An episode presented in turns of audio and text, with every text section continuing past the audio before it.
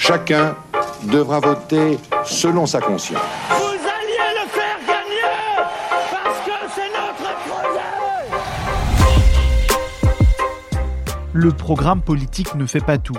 Il faut aussi savoir le dire. L'art est la manière de faire passer son message. Au revoir.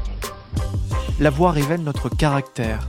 Elle dit quelque chose de notre autorité, Je vous demande de vous arrêter. de notre confiance Aujourd'hui, je suis prête. ou de nos doutes. Je voudrais aussi atteindre son cœur. Au fil des années, les politiques ont compris que la voix est un outil déterminant du discours politique. Il faut savoir la maîtriser pour être crédible et convaincant. Il n'y aura pas, mes amis, d'autres défenseurs de notre chère patrie que vous. À l'occasion de l'élection présidentielle, nous dressons le portrait vocal des candidats, tenter de comprendre ce qui se cache derrière leur voix. Remonter ensemble la France, nous le pouvons.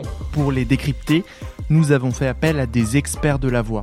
Dans cet épisode, Hervé Pata, spécialiste de l'art oratoire et des techniques vocales, nous dresse le portrait d'Éric Zemmour. Vive la République Vive la France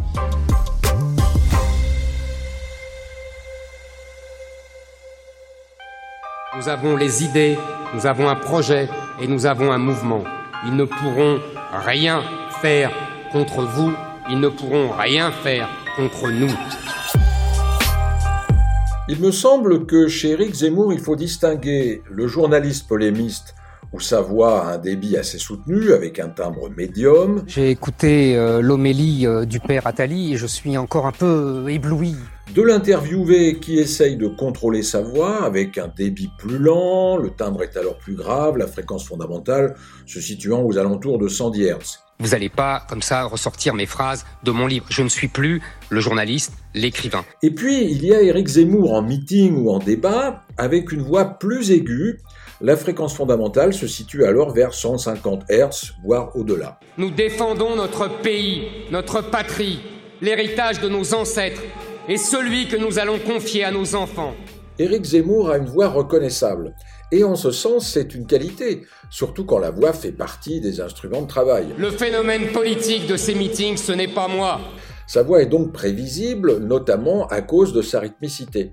Éric Zemmour ponctue très souvent ses phrases d'appui consonantique ou vocalique, accompagnées de gestes, sur des mots qui d'ailleurs n'ont pas forcément de sens, Oui, cela a pu arriver. Car je suis un passionné et mon engagement est total et la France au bord du gouffre. c'est une façon d'affirmer péremptoirement ce qu'il dit. Si j'avais eu tort, franchement, pensez-vous que tous les autres se seraient mis à parler comme moi? Maintenant, si l'on considère sa déclaration comme candidat au présidentiel ou son discours à Villepinte, on ne peut pas dire que c'est un bon orateur, Vous avez raison, ben voyons. parce qu'il subit alors des contraintes inhabituelles et inconfortables.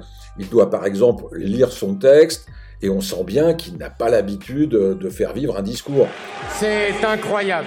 Quelle ambiance Son talent se déploie davantage avec la sémantique. Nous le laisserons dans sa vitrine, ce mannequin de plastique, cet automate qui erre dans un labyrinthe de miroirs, ce masque sans visage qui défigure le nôtre. Il est intéressant de remarquer que son ambitus, c'est-à-dire l'écart entre la note la plus basse et la plus haute qu'il produit, est à peu près toujours le même. Ce qui veut dire que ses courbes mélodiques ne varient pas beaucoup. Si vous saviez à quel point, au fond de mon cœur, vous m'avez touché.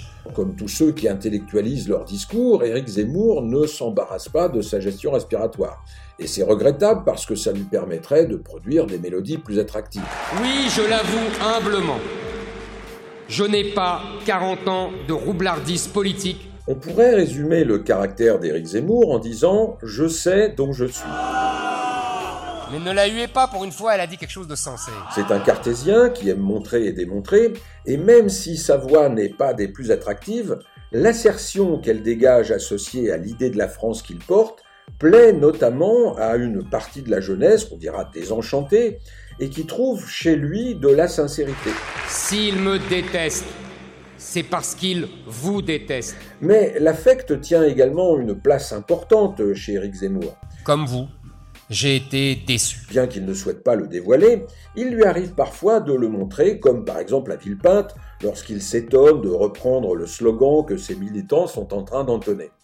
Alors, je ne voudrais pas démentir Pierre Corneille, mais pour Éric Zemmour, ses plus heureux succès ne sont pas mêlés de tristesse. Français, je veux de l'enthousiasme, je veux des chants, je veux de la joie, je veux de la fierté. Soyez forts, soyez joyeux, soyez heureux. Retrouvez cet épisode ainsi que nos autres productions sur le mur des podcasts et aussi sur notre application Ouest France. N'hésitez pas à nous mettre 5 étoiles si vous avez aimé ce programme.